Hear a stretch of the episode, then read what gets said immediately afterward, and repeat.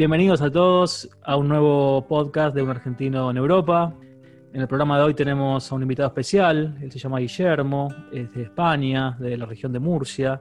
Eh, nos hemos conocido en Buenos Aires hace ya un tiempo largo y él estuvo viviendo en mi ciudad, en Ramos Mejía y también en otras partes de Buenos Aires. Y bueno, eh, la idea es que nos cuente un poco sus experiencias viviendo allí. Y, bueno, bienvenido, Guille, ¿cómo estás? Hola, muy buenas. Eh, bien, bien, la verdad que me alegra un montón hacer esto porque me hace recordar todo lo que viví allí y eso siempre está bueno. Por supuesto, qué bueno eso de recordar momentos de viajes y lugares que uno ha visitado. Y sí. Bueno, contame un poquito, eh, vos llegaste en el 2015 a, a, Buenos Aires. Sí, en el 2015 pues agarré un avión que hizo, agarré el avión en Madrid, hizo escala en Nueva York y después de 22 horas creo que fueron, por suerte tenía amigos allí que me, que me ayudaron al llegar al aeropuerto. Y eh, sí, eso fue, vamos, eso valía oro. 22 y, horas de vuelo. Sí, sí. bueno, Che, ¿y cómo fue la llegada? ¿En qué, ¿En qué mes llegaste a Buenos Aires? Y creo que fue por octubre, por ahí. Octubre. Sí, me, el cambio del clima me sorprendió. Eso es loco, ¿viste? Cuando bajás del avión siempre y tenés que como que aclimatarte del cambio de horario, el cambio de clima, es como que es sí. como, no, el primer día siempre quedas medio como patinando hasta que, hasta que le agarras. claro. Además, yo llevaba un jet lag que recuerdo que la madre de mi amigo me dijo: Ah, eh, sabes hacer pizzas, ¿no? Eh, bueno, acá tengo levadura, tengo tal. Y yo, déjame dormir un poco, por favor. Los primeros días son así, hasta que llegas. Bueno, entonces tenías amigos que te estaban esperando en, en Buenos Aires. ¿En qué parte?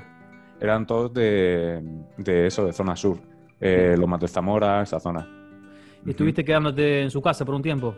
¿Te hospedaron? Sí, el primer día quedé en, en casa de un amigo, eh, Ezequiel, quedé en casa de él la primera noche. Luego al día siguiente me acompañaron, dos amigas me acompañaron a la zona de, de Ramón Mejía. Allí pasé un mes porque conocí a un amigo por Couchsurfing. O sea que a, a, Ramos Mejía llegaste al toque, entonces la segunda noche fue Ramos Mejía ya. Sí, sí, la primera noche me aclimaté, eh, descubrí un poco eso y la segunda noche ya Ramos. Me estoy enterando ahora de esto, no sabía yo, mira que estabas en, en Ramos fue tu, tu descubrimiento del conurbano, mira. Claro. bueno, de paso cuento un poquito entonces cómo nos conocimos, yo también vivía en Ramos eh, por mucho tiempo y, y, mi vecino de al lado, Jorge, eh, era muy activo con Couchsurfing, me acuerdo que recibía mucha, muchos invitados, yo no sabía lo que era en ese momento y me parecía raro porque todos los fines de semana aparecía alguien nuevo que salía, entraba a la casa. y un día apareciste tú o vos, bueno, ya estoy medio españolizado, ¿viste? sí. Y, y bueno, eh, así fue como nos conocimos para contarle a, a la audiencia. sí, además recuerdo el, el día ese de, de, entrar a tu casa y claro, yo estaba súper emocionado de conocer a todo el mundo, de ver todo, de, de entrar ahí. Siempre quería conocer a más gente. Claro, y probar cosas nuevas como el mate. que lo sigo tomando, por cierto, vaya. Sí, recién me, me, contabas que estabas tomando mate, no puedo creer, la verdad. Sí, sí. ¿Cómo haces con la yerba? ¿Conseguís también? Sí, conseguís todo. Sí, por suerte acá se consigue mucho, en cualquier supermercado se consigue Tarahui. Y Sí. luego ya si buscas algo más, pues sí que encuentras Cruz de Malta, eh, ¿cuál era la otra? La que no encuentro nunca es Playadito. La Playadito es la que más me gustó, no la encuentro más. Claro. Y contame cómo fue el mate, ¿dónde lo probaste? ¿Ahí en Ramos lo probaste? Sí, además eh, ahí lo probé por primera vez, que me invitó, me trajo unas facturas de dulce de leche, la madre. Uh, mucho todo de menos la factura. Todos juntos probado, el mismo día, Sí, dulce de sí. leche y el mate. el mismo día. Pero me pasó algo muy curioso porque me invitaron a, a casa de una amiga y había mucha familia ahí junta, tal. Y claro, iban pasándose el mate todos y yo agarré y me, me dieron el mate y le dije gracias. Y a la Uh, siguiente ronda no me pasaron. Y yo dije, loco, yo quiero más, ¿por qué no me pasan? Le pregunté a mi amiga. Dice, no, porque has dicho gracias, eso es que ya no quieres. Y yo, no. Te han dejado fuera en la primera vuelta. Bueno. Bueno, contamos un poco para los españoles que no, que no han ido a Sudamérica. El mate es una infusión que tomamos en Argentina, Uruguay, que es como una especie de té con, que se toma en un recipiente especial y con una planta seca, digamos, que es la yerba, y con bombilla, y se pone agua caliente. Bueno, es todo un ritual y la idea del Sí. mate es compartirlo en grupo y se va pasando. Y bueno, es todo, toda una compañía, el mate. Y te pasó eso, que dijiste gracias y te empezaron a saltear ya. Claro, eso era al principio cuando me iba acostumbrando a, a los matices ¿no? de, la, de la costumbre. Decime la verdad, el primero que tomaste no te gustó. Eh, no. A nadie le gusta. Mira, acá en España yo le he dado a que prueben un montón de conocidos y todos ponen una cara. En Alemania también. Todos ponen una cara con el primero, viste, que por educación te dicen, qué bien que está, te dicen, ¿viste? Te das cuenta por la cara que te están mintiendo, es un chamullo, viste. Sí. Sí, hijo de- Aquí voy intentando convencer a la gente diciéndole, no, se los doy al principio tipo eh, cuando lo mezclas con tang. ¿Cómo se llamaba eso? Ah, el tereré, Eh, claro. El tereré, ea. Es más dulce, claro. Zafa. Y frío aparte. Sí, pero una vez que le agarran el gusto es como el café solo. Lo que pasa es que lo que pasa es que el mate tiene un gusto muy particular, es muy fuerte aparte, sobre todo los primeros, viste que a medida que se va lavando es como que decís, bueno, va, va, va suavizando un poco, pero el que toma Sí. el primero tiene que aguantársela, viste. Claro. Sobre todo si es sin azúcar, viste, pero bueno, pasaste la prueba. Sí, sí, la verdad que sí. Genial. ¿Y dulce de leche? ¿Qué te pareció? Una, una bomba. Dulce de leche fue como nacer otra vez. ¿Viste lo que es? Sí, mal. Cuando llegué, cuando volví a España, eh, recuerdo ir a panaderías y pastelerías y eso, y era todo crema y chocolate. No tienen nada de dulce de leche, no tenían nada. A nosotros también lo, lo mismo, sí, sí. Eh, vas a una heladería en Italia que te dice, no, en Italia están los mejores helados del mundo. Vas y decís, no tiene dulce de leche. ¿Cómo puede ser? Es una joda. Sí, no, lo pasé súper mal. Además que yo venía de comerme esos kilos de, de la heladería Grido, de Mirá. súper dulce de leche. Viste que viene con pedazos de dulce de leche, claro. Oh. Bueno, así que la gastronomía, por lo que veo, te ha gustado mucho. Sí, sí, yo creo que eso, vamos, fue... eh, engordé, engordé, la verdad. Y bueno, sí, no es fácil ir a Argentina y, y volver no con el peso que, que te fuiste, ¿no? Vamos. es difícil. Che, ¿el asado qué onda? Uh, eso mi amiga, mi amiga Lula me invitó al primer asado en, creo que era en Banfield. Yo agarré y vi la carne que estaban preparando y ella todavía me lo recuerda, me dice, eh, porque yo dije, eh, ¿cuánta carne? La cantidad. dije, joder, ¿cuánta carne? Y se echaron todos a reír y yo, loco, es que es mucho, es muchísima carne. Pero sí. era uf, un descubrimiento, un descubrimiento mal. En Argentina es como que todo carne, ¿viste? La ensalada es para acompañar nada más, pero es, el, el plato principal es la carne y si sos vegetariano la pasas mal en Argentina un poquito. Te queda la ensalada a lo Peter Capusotto. Tal cual. Pero sí, sí, al principio joder, me, me hinché a comer, me hinché, porque empecé a descubrir los alfajores, que eso fue pff, sagrado. Los Sí, alfajores, luego bebidas como la Paso de Toros, Gancia. Luego cuando descubrí el Fernet me pasó algo parecido como, la, como el mate. Al principio... mm, y sí, no te preocupes que también es, muy común eso que contás. Sí, el Fernet también. sí, sí, sí. También le he dado a probar Fernet aquí a algunos españoles, europeos y todos ponen la misma cara que con el mate. Sí, es, es complicado. A mis padres les regalé una botella de, de Fernet. Y, y nada, agarraron, lo probaron así solo y yo, loco, no se prueba solo. Uh, puro. Le dije, mezclar, claro, le dije, mezclarlo con Coca-Cola, tal. Ahí está, la botella está intacta. Bueno, No. te, la, te la podés quedar para vos esa. Claro, la próxima vez que vaya me la beberé yo. Hay y- que rescatarla. A mí me pasó algo gracioso. En, en Alemania, eh, mi novia llevó dulce de leche, vari- varios frascos de dulce de leche de regalo para su familia, ¿viste? Para que lo prueben. Y parece que no les gustó, porque es muy dulce. Y al tiempo que, que voy de visita, me encuentro que estaban todos vencidos. Me quería morir la hora cuando vi eso. No. ¿Viste? Es un crimen eso. Ay, Dios. que se te vence Claro. dulce de leche. Y bueno, pasa que es cultural. Hay países que no les gusta. Es, es así. Bueno, es- Sí, a mí me lo han dicho, me han dicho aquí, es que es muy dulce. Y yo, pero es que me, me insulta. ¿Cómo que es muy dulce? Es dulce de No- leche, perfecto. no puede haber algo demasiado dulce. Claro. es como demasiado queso, no, no existe eso. Claro. ¿Viste las pizzas, lo que son, lo, lo cargadas que vienen en Argentina? Uh, hostia. Yo trabajé durante un tiempo en una pizzería en, en La Valle, en, la, en Los Inmortales. Ah, eso no lo sabía. Estoy Y- entrando ahora de esto. Mira, no sabía que estuviste ahí. Sí, estuve, entré además porque me pasó algo muy curioso. Y fue que yo estaba por allá caminando, entregando currículums y demás, y agarré y vi una. Se me acercó una mujer y me dice, toma tal, me dio una tarjeta para tomar una copa gratis, no sé qué historia. Y le dije, no, no, no, tal. Y tanto me insistió que me dice, bueno, pues por lo menos pásate por el local y que te seen la tarjeta, que yo así cobro comisión. Y le digo, Ah. vale, listo. Y agarré, entré al local, turbio. entré y, y una mujer empezó ahí como a, como a mansearme, a abrazarse y todo eso. Y le dije, no, no, no, escucha que yo vengo aquí por esto, te dejo la tarjeta. ¿Qué era un me piro". puticlub eso o qué era? Sí, claro, yo ni sabía. y agarra, aparece por ahí un, un viejo tío así súper pequeñico y, y me da un vaso de Coca-Cola. Y le digo, yo no he pedido nada, ¿qué está pasando? y agarra la, la tipa, se levanta así gritando y dice, querido, yo soy prostituta y trabajo de esto, ¿eh? Así que no me hagas perder el tiempo. Y yo, digo, me voy de aquí, me voy de aquí ya. Y, y, no me dejaba ir el, el viejito. Agarro así, empujé a la mujer y dije, no, me voy de acá. Yo digo, me van a robar o algo. Y Uf. agarré y me fui. Y claro, yo con el nervio entré en la pizzería esta de, de los inmortales. Y le digo, busco trabajo. Le digo, me dice, ¿sabes hacer pizzas? Le digo, 100 veces mejor que esa que tienes ahí. yo iba todo bravo por los nervios. Y me dice, vale, pues el lunes empieza. Y yo, listo. Ah, bueno, te salió bien al final la joda. Te salió bien. Sí, sí. ¿Pero tenías experiencia haciendo pizzas en España o sí? Sí, sí, algo sí. No el nivel de. Claro, no el nivel de Argentina, porque en Argentina es como un arte, pero sí que algo sabía controlar. Y ahí descubrí la buena pizza. ¿Y cuánto tiempo estuviste trabajando ahí? Y capaz que estuve mes, mes y medio por ahí, porque el tipo no podía hacerme los papeles de la documentación y yo no, yo no los conseguí. Claro. Entonces ya. ya. Igual en Argentina es muy común todo el tema del trabajo en negro, de economía sumergida, eso es muy común. Sí, sí, sí. Si te ponen en blanco tenés que festejar en realidad. Sí, guau, yo estaba, estaba como loco. Recuerdo una vez en un, en un trabajo, trabajé en una, en una pizzería napolitana. Eso creo que estaba por zona norte. Y en esta pizzería el tipo me iba a hacer los papeles, tal, todo bien, pero no llegaba el día. Y un día agarró y me dice, escóndete que viene el inspector. Y yo, Uh, está cargando.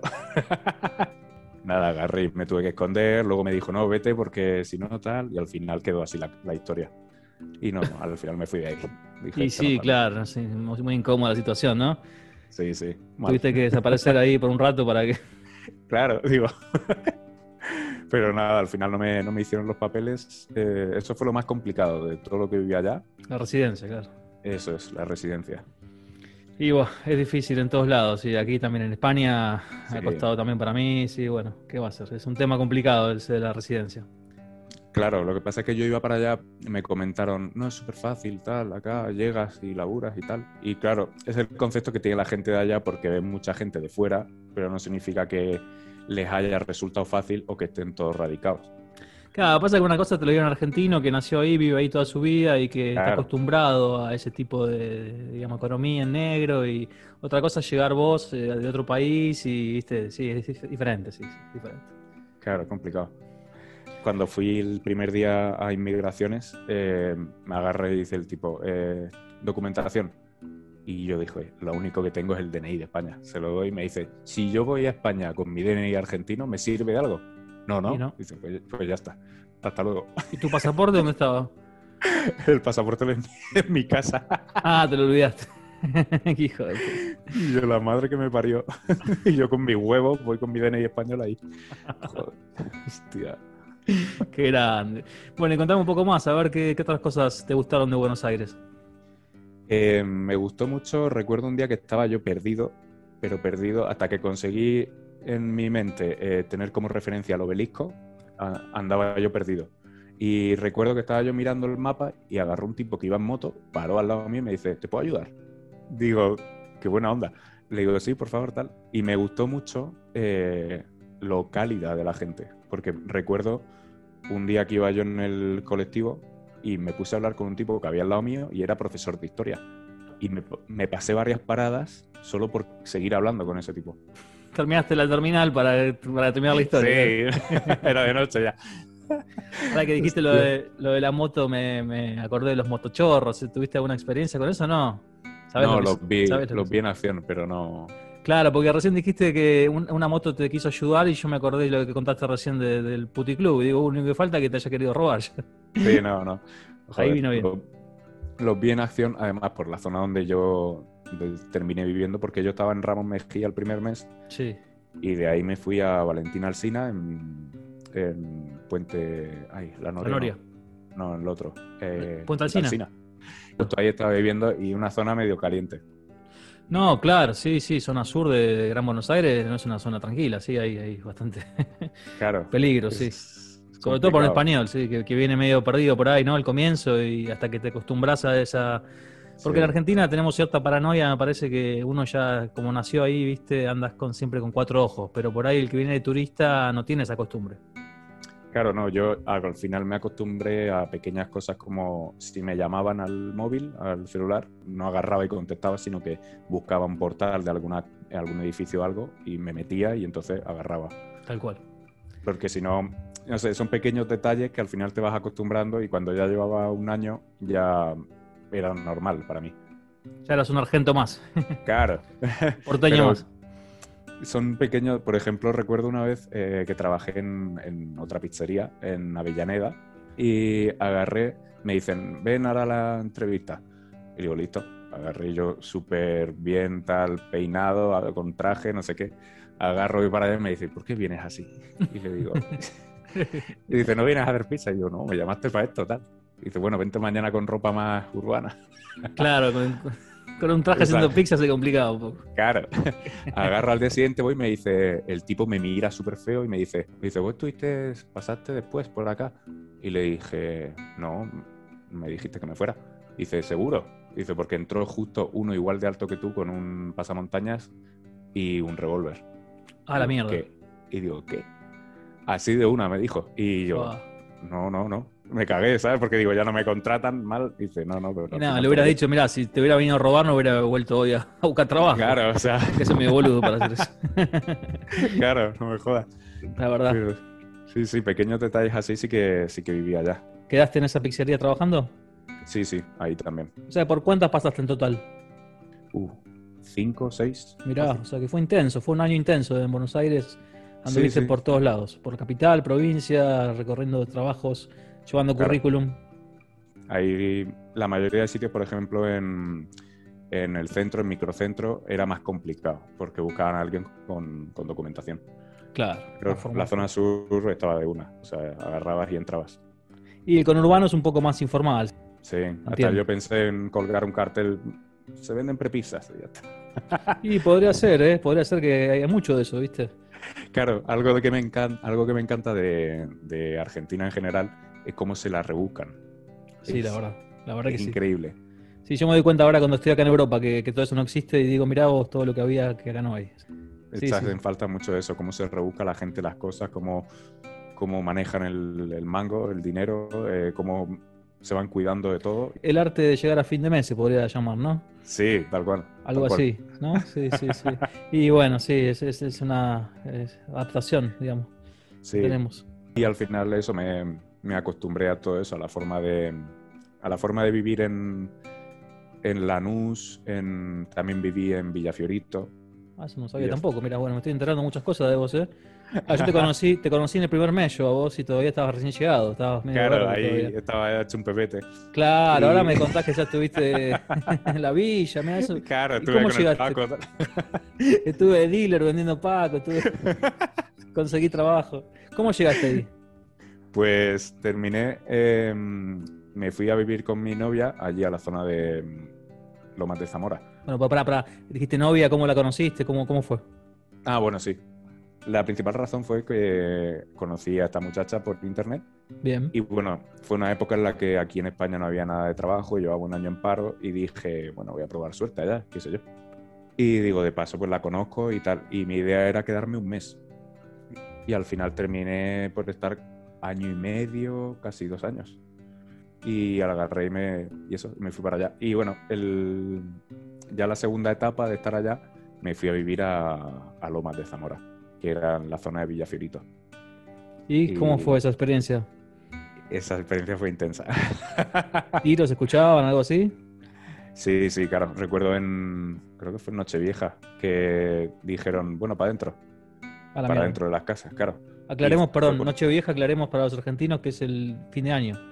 Eso es, Porque no, no existe, en Argen- en Argentina existe Nochebuena nada más, por eso digo.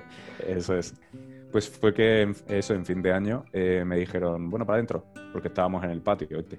Y nos metimos para adentro y empezamos a escuchar los tiros y tal. Y yo, ¿pero qué pasa? Y me contaron, no, es que al disparar al aire vuelven a caer las balas. Claro. Y justo cayó una en la puerta de, de metal que daba a la calle. Y Uh. yo me metí un susto que dije, loco, ¿qué es esto?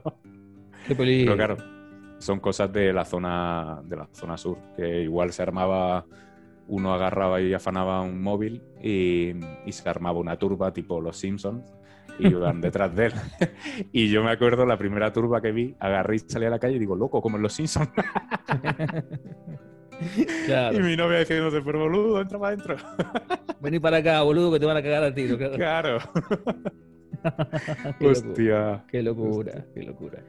Qué bien, che. Bueno, y, y contame un poco más, a ver qué, qué, otros lugares conociste. ¿Fuiste al Tigre, por ejemplo? ¿Los lugares típicos? Eh, ¿Algo de eso? Sí, sí, fui al, al Tigre, estuve por esa zona y esa zona no me gustó tanto porque estaba muy, muy adaptada al turismo. Claro, bueno, sí. A, a, mí, claro, a mí me gusta lo auténtico, me gusta, qué sé yo, en Ramos Mejía encontrar algo típico de allá, en la zona sur. Eh, claro, claro. Sí, sí, sí, sí. Fuiste a vivir como un argentino, no querías ir a ver el circuito turístico, tal cual, sí, sí. Claro, claro, yo sí. recuerdo además que en la zona, en la calle Florida, en la avenida Florida, sí. me paró un tipo y me dice, ah, te hago un tour, tal, porque me vio que hablaba yo español. Y le digo, vivo en Villafiorito. Y me dice, ah, bueno. Yo te hago el tour a vos, si le Claro, le digo, agarramos, nos tomamos el 20 y te enseño toda la zona esa. Ven conmigo, tío, que te enseño lo que es la vida aquí en Argentina. Ven conmigo. Y además, una tía me paró ahí en, en pleno la valle. Y me dice, discúlpame, la avenida Corriente, ¿por dónde queda? Y le digo, ah, mira, tienes que cruzar esta calle. Y se queda así la tipa y me dice, un español eh, explicándole a una argentina dónde está la avenida. y dice, no me lo puedo creer. es que estabas argentinizado ya vos. Sí, yo ya estaba súper acostumbrado. Ya estabas adaptado también a, la, a, las palabras, todo también me imagino. Claro.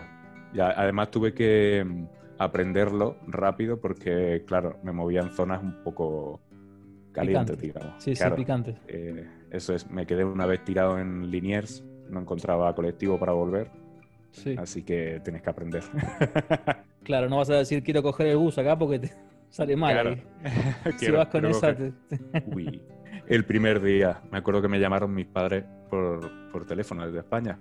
Y yo estaba en el, en el tren este, en el, el Boca, ¿no? ¿Sarmiento? Ah, el Sarmiento, eso es. ¿El de zona oeste? Y, sí, eso es. Sí. Estaba en el Sarmiento y agarro el teléfono. Hola, papá, que acabo de coger el tren. Y todo el mundo se giró mirando y yo, ¿qué pasa? todo el mundo mirando. Yo, madre. Me imagino la situación en el Sarmiento eso. Hostia, fue buenísimo. Es que la mayoría, me parece, de los españoles y europeos se manejan por zonas turísticas, como te decía antes, ¿viste?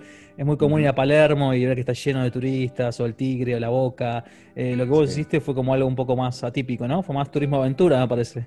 sí, claro, fue diferente por ver zonas más auténticas, digamos. No, pero me gusta mucho. Lo, la verdad que tenés huevos aparte, te digo, te felicito porque hay muchos argentinos que no han entrado a villas. Y vos me decís que estuviste en la Fiorito, que estuviste acá, allá. La verdad que has hecho una linda experiencia, la verdad. Tuviste, tuviste suerte de que pudiste volver entero.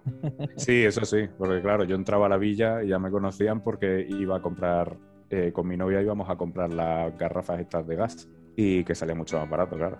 Ahí va el gallego, decían. Y... Claro. ¿O no? ¿No tenías algún apodo no?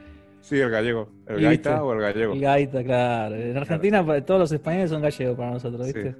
Gaita, vení para acá. y vos que, eras, vos que eras murciano, claro, nada que ver. Claro, yo digo, pero ¿por qué me dicen gallegos si soy de Murcia? ¿Cómo saben de qué región soy? Claro. Claro. Hostia, macho. ¿Y de las provincias has recorrido algo? ¿Interior? No, lo más, lo más lejos que estuve fue Luján, eso fue lo más, lo más lejos que estuve. Claro. Bueno, pasa que hay tanto para ver en Buenos Aires también que no te alcanza el tiempo para, para ver todo el país. Claro, también más que nada porque yo fui para allá eh, en calzoncillos prácticamente. Entonces yo tenía la plata justa y con lo que ganaba en... Yo recuerdo el primer día que le dije a mi compañera en un restaurante, le dije, loco, ¿cómo hacen acá para llegar a final de mes? Uf. Y me dice, me dice, Víctor, pues luchándola, peleándola, me dijo. Bienvenido pues, a Sudamérica, te dijo. claro. y claro, ahí ya me, me, fui empapando de la historia, pero... Con sí. el tema de los pesos y eso, ¿cómo, cómo te, cómo te, el tema del cambio de la moneda y la inflación y los números en la cabeza, ¿cómo hacías con todo eso? Hostia, yo agarraba y iba, yo que sé, a comprar una Coca-Cola. Sí. Y empezaba yo, 15 pesos. Costaba 15 pesos cuando fui. Sí. Y yo 15 pesos. Y vale, si un peso son 6 euros ahora mismo, tal, tal vale, 2 euros. Y digo, joder, qué caro. Ah, con la calculadora todo el tiempo, ahí calculando, pensando. Claro, yo iba con el cálculo 6 pesos, 1 euro, 6 pesos, 1 euro. Y a la semana te lo cambiaron ya después.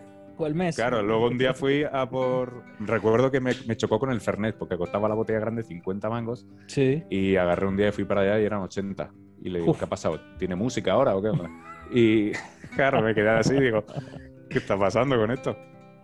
Has vivido los, los des- desajustes de la economía argentina, has, has- los has sufrido en primera persona. Sí, sí, al principio sí, joder. Bueno, Claro. entendés ahora un poco la, la idiosincrasia argentina, ¿no? Eh, Estar ahí peleándola contra todo eso. Sí, sí, es complicado. Es Volviste a España contento, me imagino. Sí, a ver, me, me costó volver, ¿eh? Me costó volver porque tenía mucho cariño a, a esa zona. Pese a la zona donde vivía, le tenía mucho cariño a la gente. Extrañaba pues, los tiros. Claro, extrañaba ahí los tiros, las turbas de gente. Yo creo que de lo peor es eso, el tema de, de estar continuamente en una alerta inconsciente. Tal cual, Es- tal cual. eso. Sí, sí. Yo creo que eso es lo que peor llevaba y lo peor es que no sabía que lo llevaba porque vas continuamente con ese pequeño estrés en la cabeza y no te das cuenta, vas así, vas acelerado, vas mirando, tal, eh, cuidado con este, este quién es, tal, porque se acerca. Tal cual. Y vas así. En cualquier momento, puede pasar en cualquier momento, tal cual. sí, sí. Claro, mira, un día que estaba yo esperando el colectivo en la parada y agarró un coche que le estaba persiguiendo otro coche de la policía y se estaban cagando a tiros mientras corrían. Y digo yo, ¿esto es el GTA o qué? el San Andrea, claro. Claro, de San Andreas, digo, se estaban cagando a tiros. Y yo, loco, loco. Me acuerdo que grité, el GTA.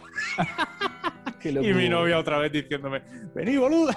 Vení para acá, gilipollas, boludo. Hostia, macho. Y claro, esa sensación de ir eh, con ese estrés, mm, de ver algún tirón. Cierto es que a mí no me pasó nada en todo el tiempo que estuve. Sí, pero el hecho de estar ahí ya en ese clima también te afecta psicológicamente, me parece. o sea, Claro. no hace falta que te roben a vos, digo, para estar tenso. Eso es. Es Porque, eso. por ejemplo, en, estuve en Ramos, que llegar a Ramos para mí era como más tranquilo, porque claro, de venir de Fiorito, pues Claro. eh, llegaba a Ramos y era como más tranquilo. Y al poco de llegar a Barre vi como, como le robaban a una, a una chica. Y dije, joder, me han violado el, el santuario. Claro, no, no hay zona segura, ¿no? En definitiva, la conclusión es que en cualquier lado te pueden afanar, sí, sí, no, no, no, no estás protegido en ningún lado. Salvo en Puerto Madero, tal vez que está lleno de militares, pero es el único Sí. lugar, me parece. Cuando llegabas a Puerto Madero era como, bueno, aquí ya. entramos a la gendarmería, sí, parece así, claro. Sí, sí. todo protegido.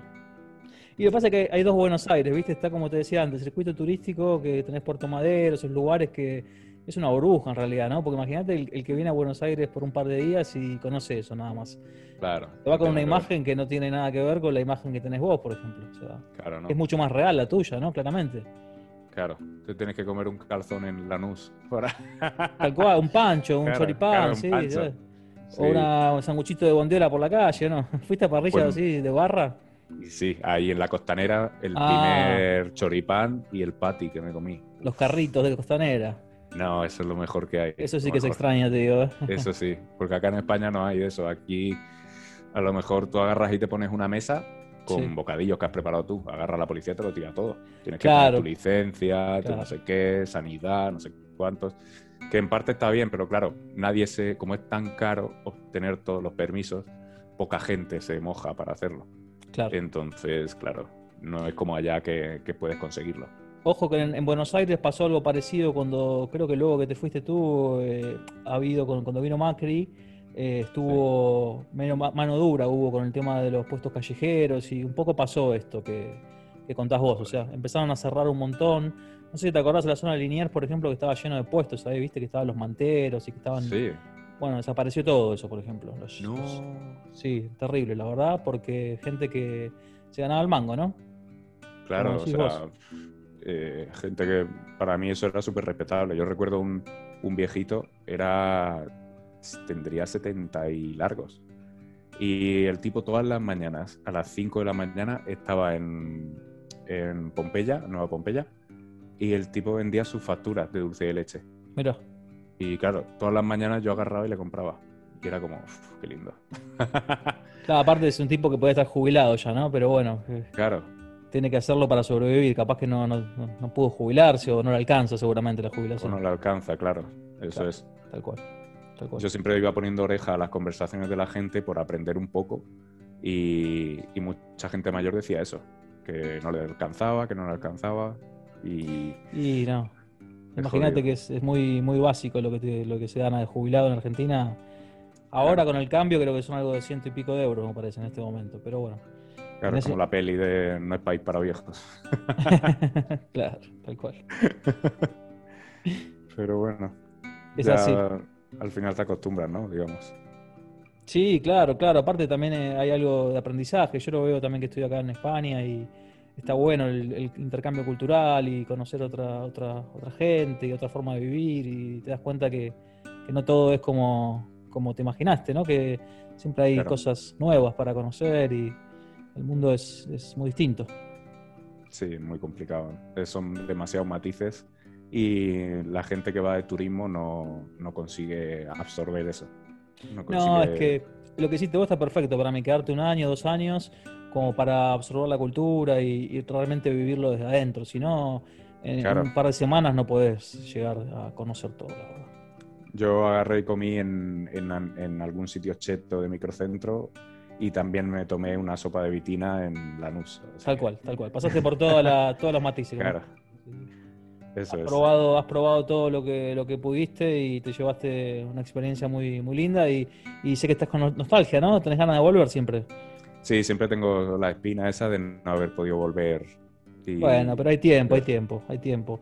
Ahora justamente es un momento difícil, bueno, viste, pero eh, yo creo que, que sí, que tenés que probar una vez más. Sí, claro. tal vez tu destino, tu destino sea vivir en Buenos Aires, tal vez. pues ganar, ganar nunca me han faltado, la verdad, porque he hecho mucho en falta muchas cosas de allá, sobre todo esa... Se lo dije a un amigo que, era de Bolivia y conocí que era compañero mío. Le dije la, vida que hay. O sea, es, una sensación de que en cualquier momento pueden pasar mil cosas. Buenas o malas. Muy, eso es. Es como un caos. Claro. Eh, muy lindo. Y no, no sabes lo que puede pasar, pero sabes que pueden pasar mil cosas diferentes y te sientes muy vivo. Y sí, lo, que pasa es que hay muchas opciones también, ¿sí? yo lo pienso ahora que comparo con otros lugares que conocí en España. En Buenos Aires tenés siempre todo, todo abierto, siempre hay un bar para ir a tomar una cerveza, siempre hay un boliche nuevo, siempre hay... Es inmensa la ciudad, o sea, tenés de todo para hacer y no te cruzas con la misma gente, viste que los pueblos o las ciudades chicas te pasa que, te conoces con todo ya. En Buenos Aires no te pasa nunca eso. Hay tanta gente que vive 10 millones de personas en la ciudad y con urbano. Eso es, es que pueden pasar mil, mil cosas. Yo, no sé, eh, un día que fui a trabajar eh, no llegaba el tren y era porque se había tirado un tipo a, las vías. Mira. Y fue como, eh, o a lo mejor paro, me tomo un, me tomo ahí una cerveza o lo que sea y agarra, pasa a alguien, me pregunta cualquier cosa y todavía tenemos amistad. Claro, claro. pueden pasar mil historias diferentes y es como llegas a casa con tu pareja ¿Qué te ha pasado? Pues tienes mil historias para contarle. Cada día es una nueva, historia, claro. Claro, es muy lindo eso. Sí, ahora que lo contaba así, ahora que lo escucho así, me parece muy interesante, la verdad, sí, sí. Nunca lo había pensado. Al haber, haberme criado en Buenos Aires es como que uno ya, viste, lo da por hecho todo eso. Claro, eso es. Está bueno por eso tu, visión de afuera, comparar un poco la, la, forma de vida entre España y Argentina. Si bien hay cosas en común, ¿no? Como el idioma y muchas costumbres, pero también se nota la diferencia. Eso es. A mí, por ejemplo, me preguntan mucho, ¿qué tal tu primer día? Y claro, yo agarré, fui a, mm, a la casa de mi amigo este, Ezequiel, y todos me estaban diciendo todo el tiempo, ese afana, ese roba, ese no sé qué, ese no sé cuántos. Y claro, yo iba con una paranoia encima que flipas. O te marcaban a todos los, del barrio, te estaban marcando todos ahí. Claro, vi unos flacos ahí con un celular, lo acaban de robar, tal. Yo iba con la cabeza manija. Claro, yo iba súper nervioso. Y luego ya cuando me llevaron, me iban a llevar a, su casa, a la casa de mi amigo, en un coche, iba yo delante y mis dos amigas detrás y mi otro amigo conduciendo. Y estábamos en un semáforo parados y aparecen de la nada tres tipos con pistolas, agarran a la tipa delante del, del, coche la sacan de los pelos robándole el coche. Mi, mi amigo así todo nervioso. Ahora me hace gracia. En ese momento dejé las uñas clavadas en el asiento. Me imagino, claro, sí, sí. Claro. Mi amigo haciendo marcha atrás chocó contra el colectivo que había atrás y yo, vámonos de aquí, loco. Qué situación, ¿eh? Hostia. Al arrancar para adelante casi atropella a la tipa encima. Y yo, no. Bueno, para no cuentes más porque me parece que no va a querer venir nadie a Buenos Aires. Claro. El que escucha esto va a decir, che, pero ¿dónde se, ¿dónde se metió este pibe?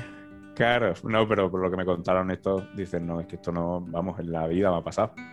Y yo Claro. dice, me da rabia que justo el día que vengas tú pasa algo. Dice, porque es que no. Y es verdad, eso me lo confirmó eh, mi experiencia allá. Claro. Que el día a día es normal, es más ajetreado, más vivo, más caótico, pero no, no pasa nada, o sea, no, no hay problema. Y yo he vivido en las peores zonas, entre comillas. Claro. Tuviste el, el bautismo, fue ese, digamos.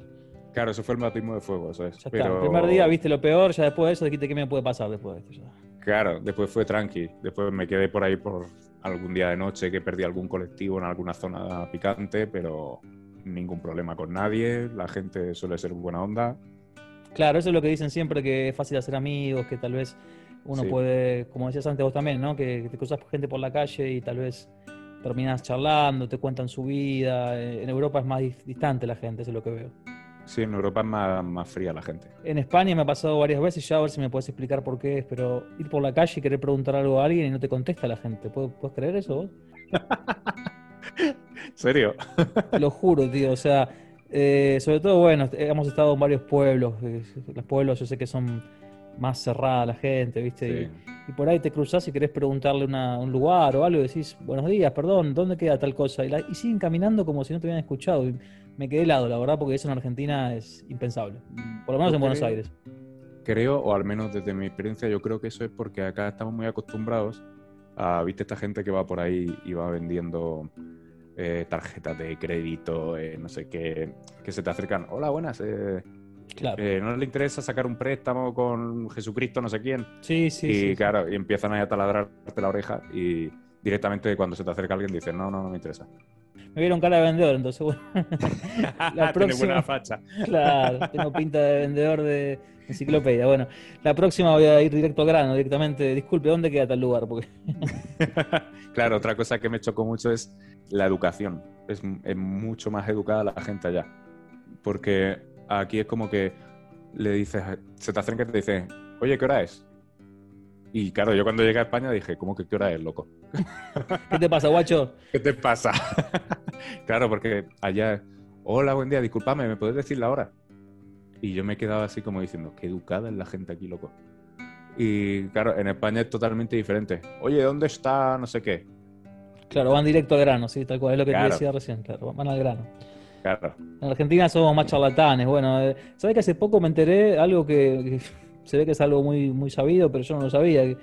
Otro amigo español que, que conocí aquí en, en León y me dice, pues vamos, que los argentinos sabemos que les gusta hablar, ya me dice, y, y no sé qué, bueno. Parece que tenemos la fama, yo no lo sabía. Sí, Claro, es eso. tienen esa fama, sí. La fama de charlatanes, sí, de cha- de chamulleros, o sea, Sí, eso mal. ¿Te han También. chamullado alguna vez? ¿Te han, te han querido vender algo? ¿Te han querido estafar? ¿Te han que- algún tipo de... Bueno, lo de la prostituta un poco, ¿no? Eso fue un chamullo ahí. Sí, eso es. Lo cuento. luego ya lo típico, que vas por ahí por la calle, se te acerca uno eh, que si le compras calcetines y tú, no, no, tal. Y ya pues empieza a insistir. Y yo, loco, que no me vienen, que estos son de la 38 y yo uso un 46, no me vienen. No, ya, pero para mis hijos, no sé qué. Y yo, ¿qué hago con los calcetines? ¿Me los llevo en la mano? Y ya te acostumbras a, a- a saltar como un argentino más, ¿me entiendes? Como a contestar así en plan bravo. Y lo que pasa es que es difícil porque uno, claro, eh, al principio decís, es una persona que está buscando ganarse la vida, pobre, ¿no? Y después Claro. cuando se te pone medio pesado, ya decís, ¿y ahora qué hago? Sí, hay que sacárselo encima también. Es, es complicado, sí, es complicado. Es, es complicado manejar eso. Y hay mucha gente de situación. esa encima. Últimamente hay, hay mucho de eso en Argentina, sí. Gente que pide, gente que... Lo que pasa es que si Hay- uno quiere ayudar a todos, lo podés también, ¿no? Eso es lo que pasa. Claro, eso es. Yo mm, a lo mejor no podía tampoco ayudar porque lo que cobraba era poco. Creo que por aquel entonces creo que cobraba 3.000 pesos. Tres mil pesos, mirá. 3.000 pesos del 2015 o por ahí. Entonces, Claro. claro, tampoco me podía... Tú podías tirar la manteca al techo. No, no, dices. claro, estabas como, sí, sí, estabas con los gastos al límite, sí, sí, con los números. Tal cual. No, pasa que hay muchos que van de Europa por ahí, van con euros y ahí cambia la situación, ¿no? O sea, ahí ya tenés otra, Sí. otra ventaja, digamos, que si, bueno, voy al banco, saco 100 euros, los cambio y con esto estoy tirando manteca al techo, Sí. justamente, como si vos. Eso es. Claro. Eso es. Mi padre, por ejemplo, me mandaba, una vez me mandó una caja con ropa y tal, porque viste lo típico, ¿no? De los padres, siempre pasa frío. Claro. Y, y agarré, me mandó un libro. Y cuando agarro, abro el libro, estaba lleno de. Bueno, lleno. había creo que eran cuatro billetes de 50 euros. Ah, muy bien, te vino bien eso, ¿eh? Joder, hostia. claro, los metió dentro del libro porque sabía la historia de la aduana. Y bueno, lo de la aduana es eso, que paran los paquetes, tal, lo van revisando por si acaso y, y es un poco caos. Entonces, mejor. ¿Tuviste Oculto. problema para ir a retirar esa caja o, o fue fácil el trámite? El trámite fue fácil, lo único que fue muy lento. Me tiré toda la mañana, la verdad, para recoger un paquete. Sí, eso he escuchado. Me han contado de envíos internacionales que llegan a Argentina que son medio como complicados de ir a buscar y que hay que sacar Sí. un número de Quill, de, con una FIP y que hay que. bueno. Sí, Ah, has podido hacerlo, por suerte. sí, eso sin problema, la verdad. De ahí agarré, eh, me lo eché todo a la mochila Sí. y me fui a, a un arbolito. Ah, la cueva acá, el arbolito, tal cual. sí. A ver quién Claro, te paga más. Claro, al cambio creo que me daban, por aquel entonces creo que era el cambio 10 pesos el euro y en el árbol me daban 16, 18, dependiendo del día. Ni lo Y a dudas. ver, está mal. Eh, siempre te dice, joder, está mal porque contribuyes al daño económico del país, ¿no? Pero, ¿qué voy a hacer? A ver, si justamente uno está con una economía que no llegas a fin de mes y tenés un billete de 50, 100 euros, ¿y ¿a dónde a dónde vas a cambiarlo? Donde te paguen más. Claro, No, claro. Es así, o sea, es, es- es pura supervivencia, digamos, ¿no? sí. Uno no lo hace con la intención de joder al país, la verdad. O sea, simplemente Sí. que te rinda el dinero. Claro, eso es, siempre vas buscando. Además, me gustaba mucho el, el atrezo, ¿no? De, de las cuevas, porque uno era una joyería. Claro. Esta que yo iba claro. en la valle, justo así a la derecha, había una calle estrecha y había un tipo ahí que hacía como que leía el periódico y estaba vigilando todo el tiempo. Y, y claro, era una tienda de bolsos y entrabas y no se movía ningún bolso ahí. Agarraba la tipa, abría el cajón y llevaba ahí monedas de todos los países de Sudamérica, dólares, euros, de todo tenía. Faltaba que saquen ametralladora nada más, ¿no? Sí, sí, faltaba yo que sé, Cocaína, faltaba. Tony, Tony Montana detrás contando, Claro. qué sé yo. Hostia, muy, Qué muy gracioso eso. Qué aventura, che. La verdad que he escuchado así todo lo que contás, es una aventura espectacular. Sí, yo creo que por eso traigo tan buenos recuerdos, porque entre la gastronomía, la gente, eh, la cultura, la historia viva que tiene Buenos Aires, sobre, porque yo solo, solo conocí Buenos Aires, pero es una historia viva, porque puedes leer sobre el templo de Santa Felicitas y vas a verlo y está ahí. Puedes leer sobre, sobre la casa que está construida en, en microcentro, arriba de un edificio. Sí, hay mucho la para conocer, sí. Claro, hay muchos detalles de historia que están vivos. Entonces, por eso me parece una, una ciudad con mucha historia, con mucha energía. ¿Has ido al cementerio de Recoleta, por ejemplo? No, eso siempre me quedé con ganas de ir. Bueno, Siempre es bonito. Algún día, algún día podés, la próxima vez. Sí, a eso ya la Ateneo quiero ir. Ah, bueno, la librería esa famosa, sí, sí. Sí, mal. ¿Qué te ha parecido la zona esa de eh, Recoleta, justamente, que dicen que se parece mucho a Madrid y a España? Pues te puedes creer, yo nunca había estado por la zona centro de Madrid. Ah, Y, y claro, yo, vi, yo veía todo eso y tan normal. Y luego al volver a España, me fui con mi primo a la zona del centro de Madrid y dije, loco, ¿cómo se parece esto a Buenos Aires? o sea, fue al revés. En tu caso dijiste, claro, Madrid se parece a Buenos Aires, ¿no? Está bien. claro, eso es. Y claro, yo veía las farolas esas doradas típicas de la Plaza de Mayo y eran iguales en Madrid y yo, joder. Y claro, justo allí encontré una pizzería argentina en el centro de Madrid, el Trébol creo que se llama. Se te cayó una y- lágrima. ¡Guau! No, mal. una quilmes, una empanada de carne y una, y una muza, claro. Ya está, completo. ya está combo. perfecto. Y una faina también, ¿o no? ¿Te gusta la faina? Sí, mal. La faina al principio me decía, pero ¿por qué esto? ¿Por qué se lo comen así? Pero luego me acostumbré y es rico, es rico, la verdad. Es algo diferente, la verdad que sí. Acá no existe, por lo que veo. No, no, acá no. Yo además compré harina de garbanzo para preparar y cuando lo preparé como que choca un poco, ¿no? Con la cultura de acá. Es como que Claro, te miran raro, ¿de este dónde salió? O mismo Claro. toman- tomando mate, ¿no te ha pasado de tomar mate por la calle y que te miren o que te pregunten? No. Sí, sí, sí, siempre me han preguntado, ¿y eso qué es? Porque lo ven así como muy con hierba y eso, ¿eh? Y mate. Claro, encima, encima que he descubierto hace poco que acá en España hierba se le dice a la marihuana y claro, no puedes decís, decir. estoy tomando hierba y suena mal eso. Es un té de Claro, por hierba. ejemplo, cuando por ejemplo llegué a España y al entrar a un sitio le dije, hola, buenas, dame una coca. claro, y lo típico que allá se le dice coca y ya me acostumbré a decir coca. O por ejemplo, son, palabras, son cosas que se te quedan, como cuando te metes un susto que dice la concha de tu madre. Pues Claro. lo mismo. La- dame una coca. Y se me quedó así la tía mirando. Coca aquí es la cocaína. Y Coca- Coca-Cola se dice en España. Claro, aquí es Coca-Cola, pero a mí Coca-Cola ahora me resulta muy largo. Y claro, si se puede acortar. Claro. Bueno, che, ¿qué, Pero- qué más, ¿qué más tenés? ¿Algo más para contar?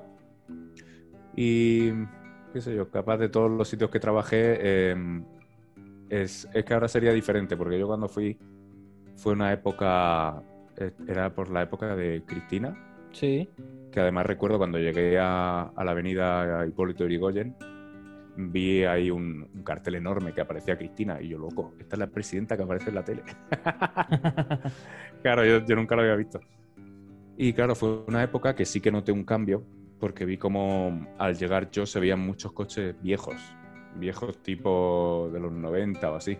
Sí, o más Eh, viejo todavía, capaz, sí, sí, o, sí. Eso es, o más viejos. 80 también. Mucho F100 de, de la época. Y ya cuando me volví, eh, ya se empezaban a ver muchos coches nuevos. Es cierto, hubo y- mucha, mucha venta de autos esos años, tenés razón, sí. Sí, Eh, es como cierto. que hubo mucho cambio. Y Y ya también empecé los a ver... trenes. Sí, eso de los trenes, sí. Joder, porque yo cuando fui al primer, el primer tren del Sarmiento, era ese, ¿recuerdas? Que era ese que tenía los ventiladores en el techo. Sí, sí, que que no tenía vidrios directamente, no tenía ventanas. Sí, Sí. además recuerdo que ah, un mes antes creo que fue lo del accidente que hubo en 11. Sí, sí, sí. Que, O sea, llegaste justo, justo llegaste después de esos. Sí, además recuerdo que llegué a 11 y miré ahí, yo estaba flipando, ¿no? Porque estaba ahí la, la- el mausoleo este del primer presidente y tal, yo flipando con la plaza esa. Y agarré dentro de la, de la estación, vi que estaba como medio en obras. Dije, ¿qué habrá pasado aquí? Luego vi que ponía por ahí 51, creo que era, y busqué información y era eso, que Claro, el accidente. Claro, Sí. y justo esa vez iba yo en el tren y agarró el tren y empezó a hacer un ruido raro y paró. Y una tía gritando, fuego, fuego. Y yo, buah, chaval, yo me cagué. Yo me pegué así contra la pared, digo, si entra la gente en pánico, que no me, que no me atropellen. Y claro, la gente dándole golpes al cristal, porque claro, la gente, yo digo, esta gente está loca. Pero luego, claro, dije, es que pasó hace nada lo del accidente. Lo No, estaba muy mal mantenido, claro, está muy mal mantenido. sí. Claro, es como acá en España cuando pasó lo de marzo, que hubo el atentado ese terrorista que mató a mogollón de gente en el tren. Sí, Eh, la gente lo tenía muy reciente y cualquier cosa extraña ya le saltaba la alarma. Es normal que reaccionaran así.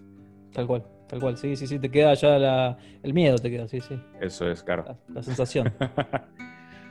Pero bueno, por lo menos yo que sé, viví allí una, viví una experiencia que necesaria. O sea, es, es muy lindo por lo menos que, que la gente vaya, aunque sea una vez, a conocer eso. A- pero no a conocer el Buenos Aires turístico, como digo, sino que, que pueden ver Puerto Madero, pueden ver toda esa zona, eh, los restaurantes chetos, todo eso, la Continental, vale. Pero sí, sí, que Pero también hay que ir- todo. Sí, eso es. Porque es súper fácil hacer amigos. Es súper fácil eh, ar- agarrar. Recuerdo un día que entré a, una- a un kiosco y estaban hablando de Dragon Ball. Y empezaban los españoles estos diciendo onda vital. Dice, ah, qué pelotudo, no sé qué. Y yo entré y le dije, sí, la verdad es que no sé por qué le decimos onda vital. Y, y se quedaron callados. y dijeron, uy, perdona, eh, nada, disculpa, tal. Y yo, no, no, no, que, es que me parece, me parece una tontería que le digamos onda vital cuando es. claro. Y me, me- me resultó súper gracioso porque enseguida entablamos buen rollo, ¿sabes? Sí, sí, Y- sí, la gente muy abierta, sí, sí. Sí, entonces recomiendo 100% que la gente vaya y que no vaya en plan turista, sino que vaya un poco a la aventura, que enseguida va a tener alguien con quien tomarse una cerveza o comerse una milanesa o y que coman Irse- milanesa. irse de gira. Sí, mal. Hostia, que coman milanesa, por Dios. Uf, Qué rica la milanesa napolitana con papa frita y todo eso, ¿no? Joder. Eso sí que se extraña, la comida típica. Bueno, mira, capaz que después arreglamos, nos ponemos una- un localcito gastronómico acá en España, me parece. ¿eh? Mamá. Hago las empanadas, vos haces la pizza, la milanesa, nos ponemos un, Claro. un negocio acá. Claro, solo tenemos que llamar a alguien que sepa hacer facturas y ya vamos. Pastelero, claro. Y estamos Sí, sí. listos ya. Estamos listos. Qué, qué lindo. Qué lindo, che. Bueno, Guille, muchas gracias por eh, la llamada y por todo lo que contaste. La verdad que es, es hermoso escucharlo y, y creo que, que ha sido una experiencia hermosa por lo que decís y que has, has crecido como persona, ¿no? Eh, Luego de, Sí. de haber estado en Argentina. Sí, sí, marcó un antes y un después que por suerte pude, pude vivir. Por suerte, la verdad que sí. Me alegro muchísimo, espero que puedas volver pronto y que, que consigas un trabajo en una buena pizzería, que te pongan en blanco, que, que no te quieran robar, que sea un poco más tranqui, pero no. un poco más tranquilo. Y avísame cuando vayas, así nos juntamos también por allá, te voy a visitar. Obvio. Qué lindo. Bueno, querido, te mando un abrazo muy grande y estamos en contacto. Dale, capo. Muchas gracias por todo. Adiós. Chao, chao. Chao.